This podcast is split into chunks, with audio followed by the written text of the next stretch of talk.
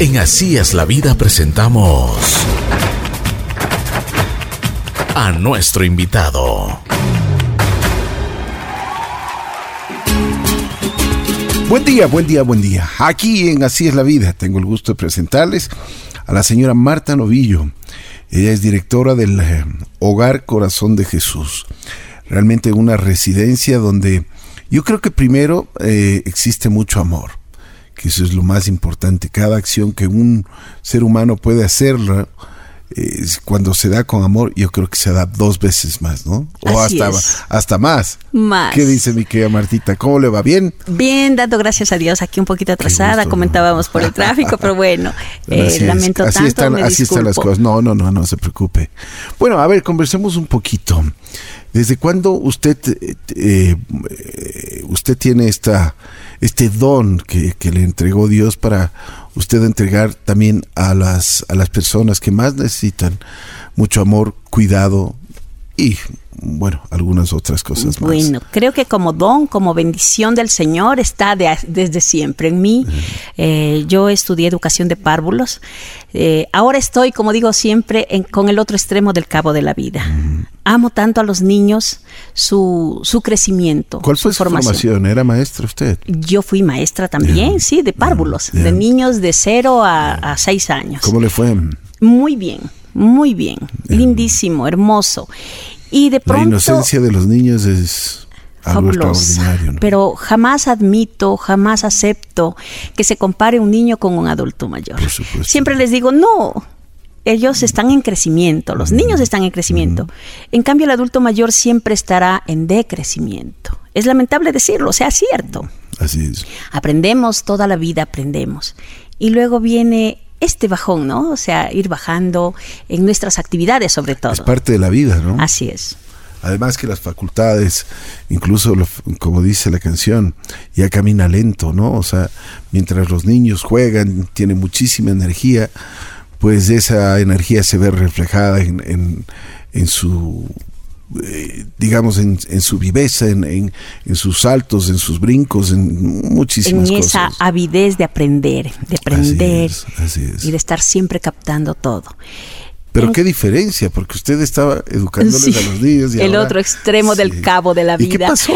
Eh, bueno, yo amé mucho a mi abuelo, era un señor ciego, eh, muy inteligente, aprendí mucho de él, pero sobre todo esos valores de, respeto, de honradez, eh, muy lindo. Entonces, eh, amé también a los viejos desde, desde que era niña. Desde que era niña, si veía a algún anciano cruzando la calle, me lanzaba a cogerle, me lanzaba a darle la mano.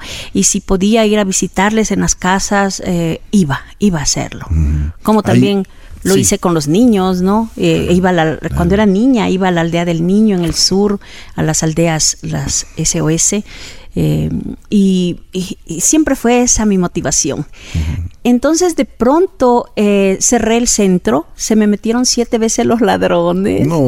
Sí, de todo me robaban. No puedo creer. Sí. O sea, usted abrió este centro en qué, la, guardería. La guardería para niños. Entonces decidí cerrarla y la tuve 10 años. 10 años. Hermoso, hermoso trabajo, durísimo. Y de pronto los una mañana. siempre estaban ahí. Vigentes. sí, sí. Entonces una mañana llegué y de pronto no había ni baños. Los servicios higiénicos.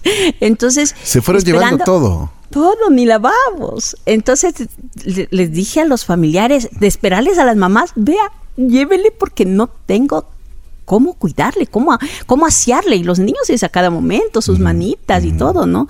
Entonces, no, pero ¿cómo nos hace esto? Le juro, ese instante decidí cerrar.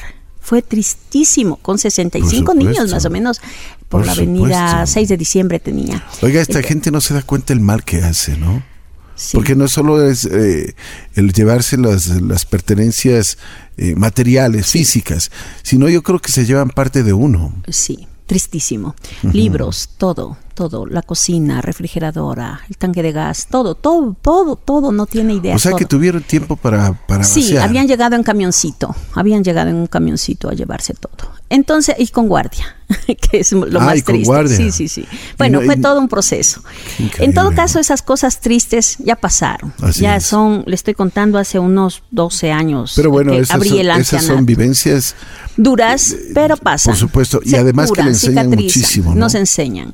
Entonces ahora es el centro, el, el- el- el geriátrico. Es una casa grande, muy linda, y lo primero que instalé fueron cámaras. Cámaras, cámaras que están a disposición tanto de nosotros como de los familiares. Ay, qué bueno. Sí, Qué bueno. entonces eh, hay familiares que viven en otros países, entonces ellos tienen la opción de estarlos mirando. Yo también cuando estoy en casa, cuando estoy eh, en algún en algún otro lugar que estoy fuera del centro también lo hago, ¿no? Pero, Pero, más bello. Perdón una pregunta. ¿Cuál fue el, eh, por qué fue el cambio tan, tan drástico de, de, de trabajar con niños ahora hacer este centro, no? Sí, para- y, y- para- y fue hace 12 años, estaba de pronto, eh, digo, voy a probar, voy a ver, yo soy capaz. ¿Por qué no? ¿Por qué no intentarlo? Lo puse en la mitad del mundo, en una casita que renté. Tuve, lo, recién lo ponía, tenía comprando las cosas y todo, y tuve la oportunidad de encontrarme en un banco con una amiga que fuimos compañeras en, en nuestro trabajo y me dice, ni sabes, mamá está así, está, oye, ¿sabes que me estoy poniendo esto? Vete, voy a visitar Martita. Ya vente, vente. Ella también se llamaba Martita. Vino y me trajo a su mamá. Ella fue la primera, mi primera viejita del alma. La llevo en mi corazón, la llevo en mi corazón de siempre. Y desde que la conocí, usted no tiene idea, la llevaba a dormir a mi casa, la llevaba a los centros comerciales, a la playa con mi familia, con mi mamá, con mis hermanas. Disfrutamos muchísimo la presencia de ella, Qué bien, de ¿no? ella. Y realmente antes no teníamos mayor conocimiento de las demencias. Ella estaba afectada por una demencia, pues progresiva, degenerativa. Las demencias matan a la larga, ¿no? Cuando ella se fue, cuando ella partió a la presencia de nuestro Señor, que fue después de algunos añitos, fue muy doloroso para mí. Luego traje al centro al- a, a Quito, me fue muy difícil conseguir casa de un solo nivel. En todo Claro, caso, porque no, no- es complicado, ¿no? O sea, por Sí. las, las gradas para, para las personas ya de tercera edad es eh, realmente un, un, un problema grave. una barrera arquitectónica muy grande. Entonces el, el- el asunto fue que eh, yo vivía en mi casa de tres niveles, de tres pisos, así que mm, con mi esposo, mi hijo, les digo, bueno, me van a desocupar la casa. Tenía tres perros, pobrecitos. Mm. Entonces mandé donde mis hermanas, me deshice de todo y salimos y, le, y le hice algunas adecuaciones a la casa. En todo caso, allí es donde estamos desde el inicio, eh, prácticamente, y ya son 12 años que estamos allí. Eh, tiene muchas adecuaciones, muchas. Hemos puesto un ascensor eh, que Ah, nos facilita, nos facilita muchísimo la movilidad claro. de sillas de ruedas desde, los, desde las habitaciones. En todo caso, es un centro muy lindo, pero me ha tocado mucho aprender, Ricky. Aprender, aprender y aprender. Que eso es lo que debemos hacer todas las personas que estamos en, en el mundo, en la vida. O sea, de, no dejar de aprender. Eh, me ha tocado seguir cursos de oxigenoterapia, de inyectología. Bueno, ¿qué no he seguido? De terapia física, terapia ocupacional. eh, y, y tantas cosas, tantas Claro, cosas. Y claro. no hay que dejar de aprender. Dígame una cosa, eh, porque yo al principio de la, de la entrevista y decía que una de las cosas eh, de, lo, de lo que primero usted le entrega a una, a una persona que está ahí en el centro es amor. Porque después vienen las distintas actividades que ustedes les hacen, participan. Porque las personas, las personas de, de tercera edad y las personas que están ahí, también tienen, por ejemplo, ustedes les, les, les, eh, le dan a, algunas pruebas para que el cerebro de ellos siga funcionando, siga trabajando. ¿Cuál- eh, cuéntenos un poquito sobre eso. Bueno, en un inicio eh, éramos poco el personal porque así mismo fuimos creciendo de a poco. Nosotros no, no tenemos propaganda. No ponemos propaganda por situaciones muy fundamentales. En primer lugar, nosotros entregamos la llave de la puerta de ingreso. Entonces te decimos, Ricky, gracias por traer aquí a tu familiar, sabemos que es tu tesoro más amado. Mira, de esta llave puedes sacar 500 copias para que vengan todos tus familiares, todos los amigos de tu papito, de tu mamita y acá no tenemos horario de visitas. Entonces ustedes pueden llegar en cualquier momento del día. Esto nos garantiza a mí como, como directora del centro para que el personal esté trabajando bien, aunque yo pongo las manos al fuego por todo mi personal, somos un equipo multidisciplinario, Ricky. Entonces, eh, todo el mundo trabajamos allá durazo, muy duro, muy fuerte. El trabajo con el adulto mayor es bastante. Pero, como tú dices, con amor con amor. A ver, entonces tenemos allá terapista ocupacional. La terapista ocupacional es una joven que también está haciendo eh, una tesis para su, su, posgrado en laborterapia. Entonces, ellos trabajan los adultos mayores están ocupados eh, las, eh, desde las 8 de la mañana hasta las 12 del día con, con ella de lunes a viernes. Eh, también tenemos eh, la terapista física, que es quien nos ayuda con todo lo que es movilidad. Eh, de pronto, es que ellos vienen con muchas patologías. El adulto mayor viene, pero todos son atendidos con fisioterapia también. Tenemos el psicólogo y luego estamos el personal administrativo, todo lo que es el médico, las enfermeras. Eso es lo que te iba a decir, porque, o sea... Somos 16 personas. Debe haber Tenemos 21 pacientes y 16 personas. Siempre debe haber un cuidado en la parte de la salud, ¿no? Sí, sí, sí, siempre. Así es. Eh, la toma de medicinas de los pacientes también es, es, eh, es muy importante. Es decir, cada cosa que hagas con ellos va... Nosotros sabemos que no los vamos a curar, pero sí vamos a darles la calidad de vida que eso siempre está presente en nosotros. Y sobre todo el amor, como tú dices. En un inicio yo me pegué mucho a mis, a mis residentes. Mucho, mucho, mucho, mucho. Tanto que cuando después empezaron a fallecer, ¿no? O sea, fallecen porque fallecen porque, porque la, la, enfermedad se los lleva también. Entonces me deprimí. Tuve una, una residente blanquita. Casi me muero, Ricky. Casi me voy con ella con mi primera viejita, con, la señora Blanquita. Y, y, entonces el doctor ya pues acudí al médico y el médico me dice, no, estás haciendo muy mal, estás pegándote mucho, tienes que valorar qué es tu trabajo, hasta dónde llega, pero no puedes dejar de, no puedes dejar de amarlos de que ocupen un espacio grande en tu corazón. Esta semana, no hace mucho, me hice un, ecocardiograma. Bueno, mi corazón es muy grande, está grande, pero realmente, fisiológicamente, está enfermo. Y entonces está un corazón grande fisiológicamente.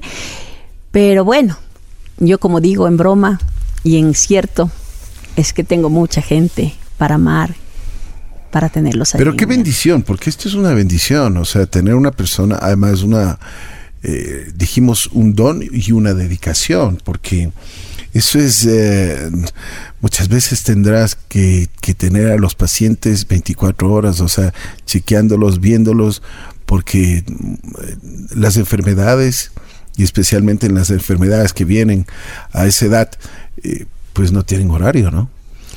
Bueno, sí, eh, al principio, como te comento, fue tan duro, tan difícil. Yo tengo un solo hijo, me da mucha pena. Él prácticamente se crió con su papá, porque yo pasé los tres primeros años las 24 horas dentro de la institución. Y no, no, había, no me había percatado incluso.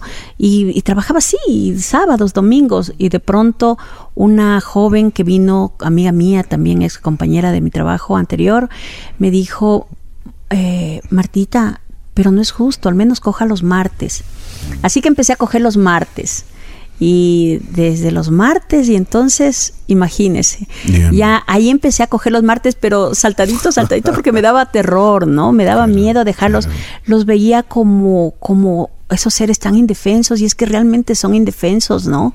Eh, no puedo concebir de que alguien, que ellos puedan recibir maltrato, Ricky. En absoluto. El, año pasado, en el en un congreso que tuvimos de, de, gerontología, geriatría, se habló mucho del maltrato.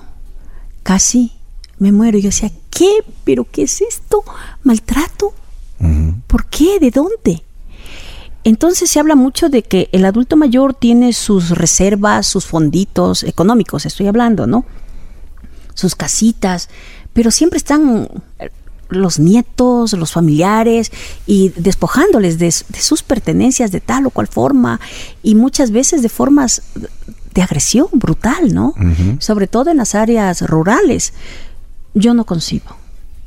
Me muero, me asusté mucho. Yo decía, ¿cómo es posible?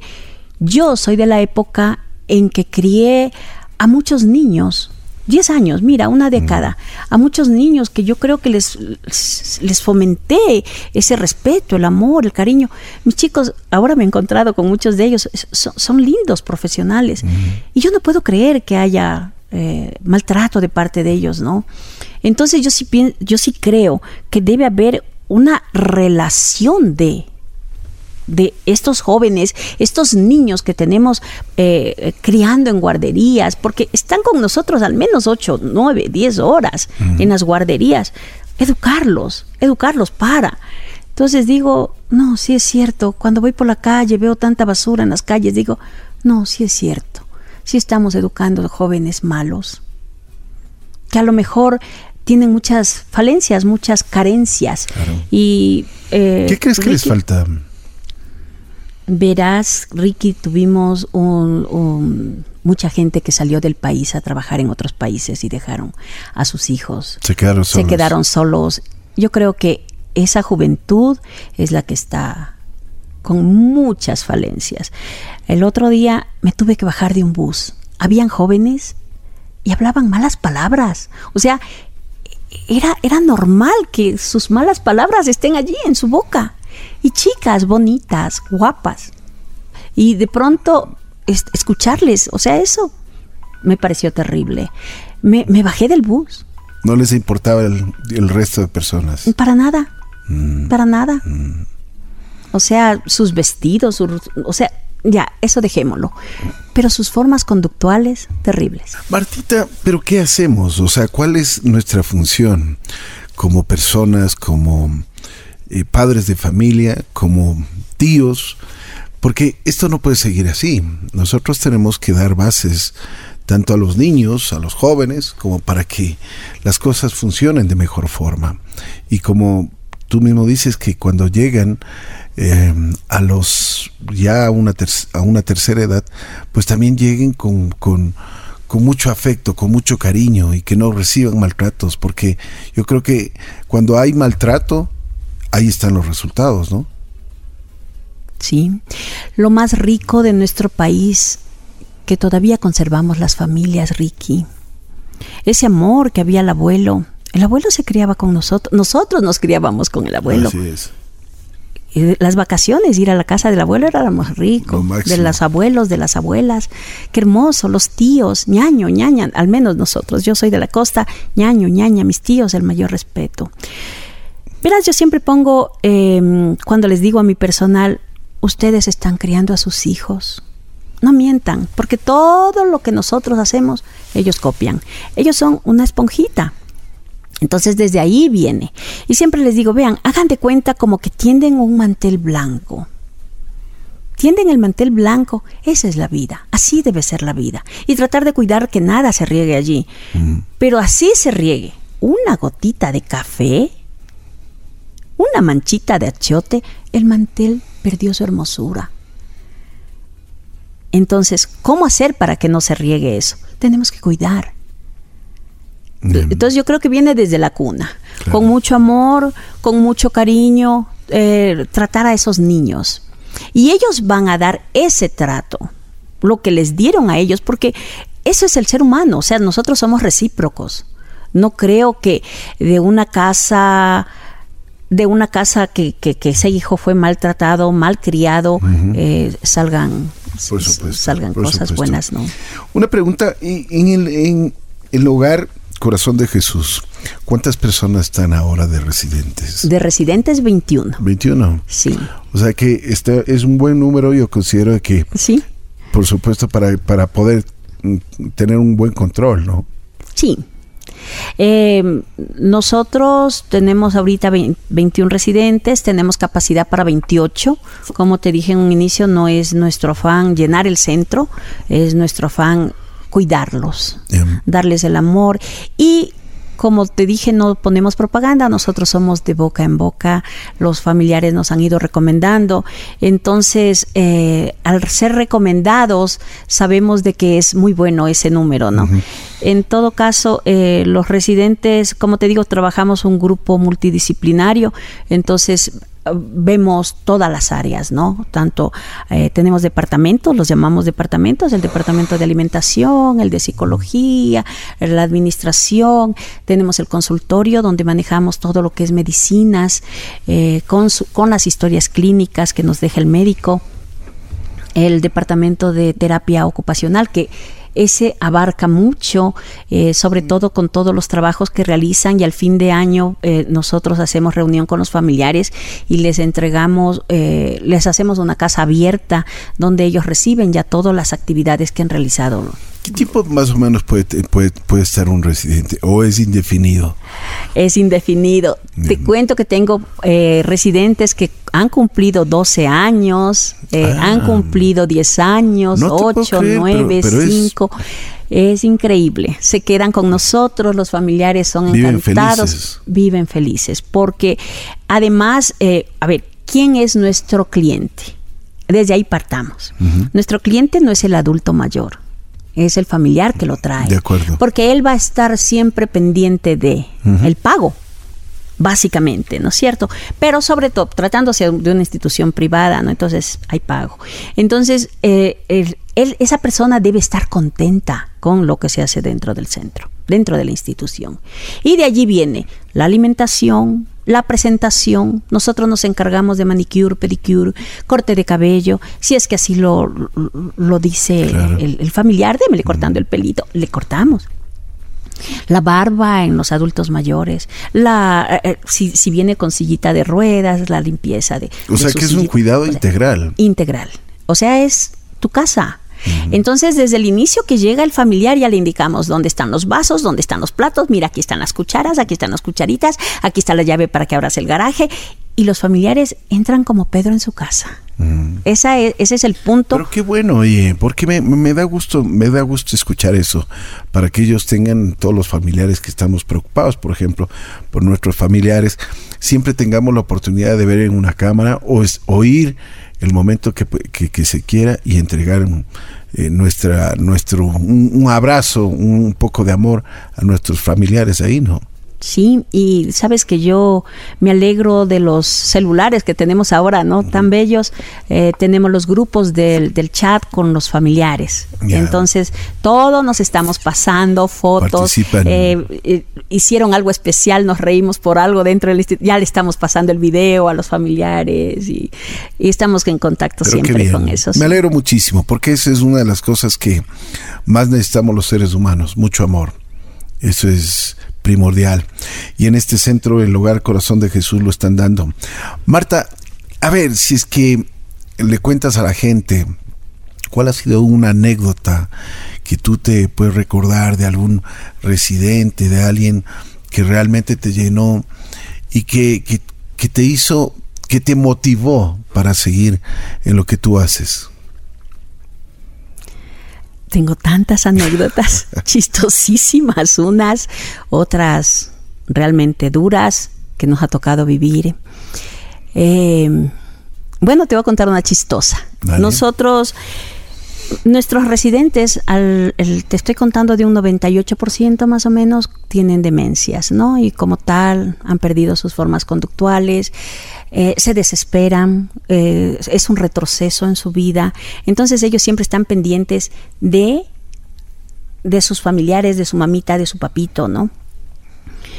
Entonces hubo una, y les mentimos, ¿no? O sea, les, les tratamos, porque, porque realmente lo que ellos enfrentan en ese momento, esa angustia, esa desesperación, es real. Y se pueden hasta infartar porque es real lo están viviendo ese momento. Entonces, eh, una, una señora me dice, mijita, ¿qué es del Kiko? Yo supuse que el Kiko era un nieto. Mami, ya está en la universidad. El Kiko. Sí, mami, está en la universidad. El Kiko. Sí, mami. El perro. había sido un perro que había tenido hace qué tiempos, ¿no? Y así cuántas, cuántas cosas que, Increíble, que, contamos, que tenemos de ellos. De allí las, las experiencias dolorosas, cuando parten, cuando están enfermos. Claro. Cuando porque tú no sabes lo que ellos tienen. Si les duele, si no les duele. ¿Qué tiene, papito? Dígame. Y no te pueden manifestar porque pierden hasta el habla, ¿no? Entonces son, son tiempos muy, muy, muy duros, muy difíciles. Eh, nos preparamos, estudiamos para saber de las enfermedades, para saber cómo se manifiestan, para saber tantas cosas, pero los estudios siguen en el mundo entero, ¿no? Es, es, la cabecita, es el cerebro que alberga todos nuestros movimientos, nuestros sentimientos, nuestros dolores, nuestras culpas, pero no sabemos. Entonces, estar allí, abrazarles, escucharles, saberles entender, eh, repetirán las mismas cosas, ¿no? A lo mejor, eh, qué sé yo, te molesta, te, pero tienes que estar allí. Así es. Tienes que estar. Y me imagino que entre los residentes ya se conocen, se hacen amigos, ya tienen otra otra otra calidad de vida, ¿no? Sí, se conocen, se quieren, se respetan mucho. Y cuando no está alguno, ¿Y dónde está? Preguntan. ¿Y dónde? Los que pueden hacerlo, ¿no? Porque no todos pueden hacerlo. ¿Y dónde está fulanito? Jamás les contamos que ha fallecido. Dicen los estudiados que sí debemos hacerlo, que debemos contarles. Les comento que tuve una experiencia terrible. Eh, mi papá falleció hace 40, 40 y pico, 43 años, creo yo, en el año 76. Y vino una tía mía, esa fue una de las primeras experiencias terribles. Y estaba trabajando y con una de las empleadas y nos sentamos a tomar cafecito. Claro, parece que me relacionó con mi papá, ¿no? Como hija de su hermano. Y me dice, mi hija y Carlos. Claro, yo tenía que decirle la verdad. Le digo, ñaña, pero, pero si mi papi murió hace tiempo. ¿Cómo? Carlos, no. Oiga, en verdad, lloró tanto gritaba, se desesperaba. Pero mi hermano, o sea, como que ese momento recibía la noticia cuando ella estuvo en el velorio, cuando han pasado tantos años. Entonces yo he optado por decirles las mentirillas. Cuando me preguntan de sus mamás, mami, ¿sabe qué? Ya viene. Se fue al Supermaxi a traer el pollito para la merienda sus mamás. Imagínense si estamos hablando de residentes de 80, 90 Sus mamás ya fallecieron cuánto tiempo, porque hacemos las historias, no sabemos de sus familias. Entonces es duro, duro decirles la verdad. Mm. En algún momento algún, algún doctor dijo, tienes que decirle que si está viendo una correa y dice, una culebra, una culebra, tú tienes que decirle, no, mira, esto es un cinturón, es una correa entonces digo yo, no, yo traigo un palo y le, espanto a esa correa, ¿no? A la correa, porque está viendo una culebra. ¿Qué tal si la cojo y se asusta porque me va a morder? Qué trabajo, ¿no? sí, sí, sí, qué trabajo es. Hay que saber, eh, hay que saber balancear las cosas. Sí, pero bueno, espero que, que sigas en este en esta hermosa labor que tú haces eh, te felicito. ¿Dónde te pueden encontrar? Porque estoy seguro que mucha gente está, se está preguntando dónde te pueden encontrar para, porque siempre se necesita una ayuda. Gracias, sí. Eh, estas ayudas debemos saberlas cuándo. Y justamente por eso se, se, abrieron los centros ¿no? gerontológicos. Nosotros estamos sobre la avenida occidental, frente a la antigua jefatura de tránsito, eh, ahora es Dinaced, una cuadra hacia arriba. Eh, esa es la calle Amalia Giguren, eh, Ignacio Asín. ¿Tienes algún teléfono donde te pueden localizar, por sí, el 2247-284. Si lo repites. 2247 284. Bueno, y también nosotros estaremos colocando toda la información gracias. del Hogar Corazón de Jesús y de su directora Marta Novillo en nuestro Facebook, donde estarán todos los datos que ustedes requieran de este centro. Te quiero agradecer muchísimo. Gracias, Martita, muy gentil. Eh, ha sido muy gráfica para hacernos llegar todas las cosas de este centro maravilloso que tú, que tú lo mantienes y espero que Dios te bendiga y te, dé salud, ¿no? Que lo más importante. Amén, gracias. Que te dé salud porque estás ayudando a muchísima gente y eso es importante, eso es la ayuda que tú estás dando, pues no solo se recompensa en cuestiones de, medicina, de terapias, sino más bien en, cuestiones del corazón. Amén. Gracias Ricky, a ustedes también por esta invitación. Eh, yo les quedo muy agradecida. Con mucho gusto. Sí, es, es bueno compartir las experiencias que uno tiene y cómo maneja allá el centro. Así es. Así es la vida. Así están las cosas. Todos llegamos a una edad en la cual necesitamos, pero más que terapias, más que medicinas, más que todo lo que ustedes se pueden imaginar, yo creo que como seres humanos necesitamos amor. Y en este centro, en Hogar Corazón de Jesús, lo están entregando día a día.